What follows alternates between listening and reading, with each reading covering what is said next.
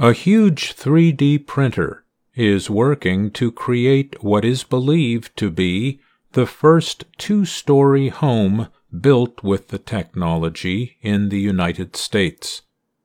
The home is currently taking shape in Houston, Texas. The 3D printing machine working on the project weighs more than 12 tons. The 3D printer is using concrete to produce the home, which will be about 371 square meters. Some parts of the home will also have wood elements. Leaders of the project said the process is expected to take about 330 hours of printing.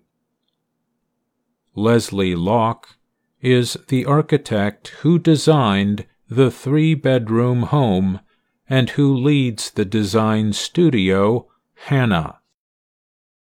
Lok told Reuters news agency that in the design process, the team had to think about more than the design of the house and how it would be used. We also design the actual print path, like how the printer will print, where it starts and where it stops, Lok said.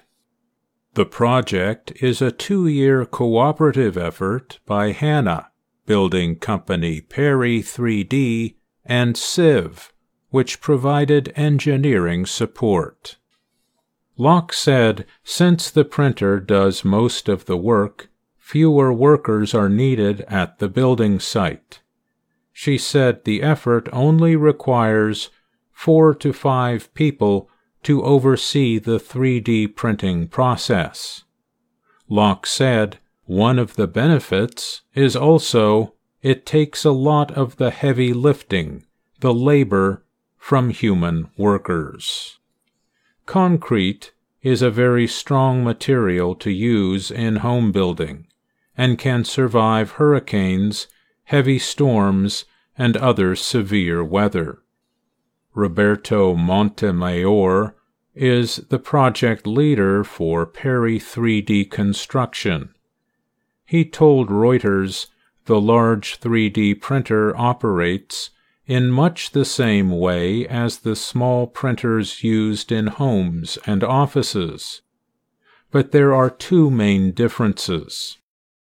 The first is that the home building 3D printer can be expanded and changed to fit the needs of any sized project, Montemayor said. The other difference is the material it uses we are printing here with concrete, which is a completely different material than plastic. The home is expected to be completed in the second half of 2023. The builders say they hope the modern method can be used in the future to build even larger housing structures. They said the technology can also build homes faster and for a lot less money. A growing number of American companies have begun offering homes built with 3D printing technology in recent years.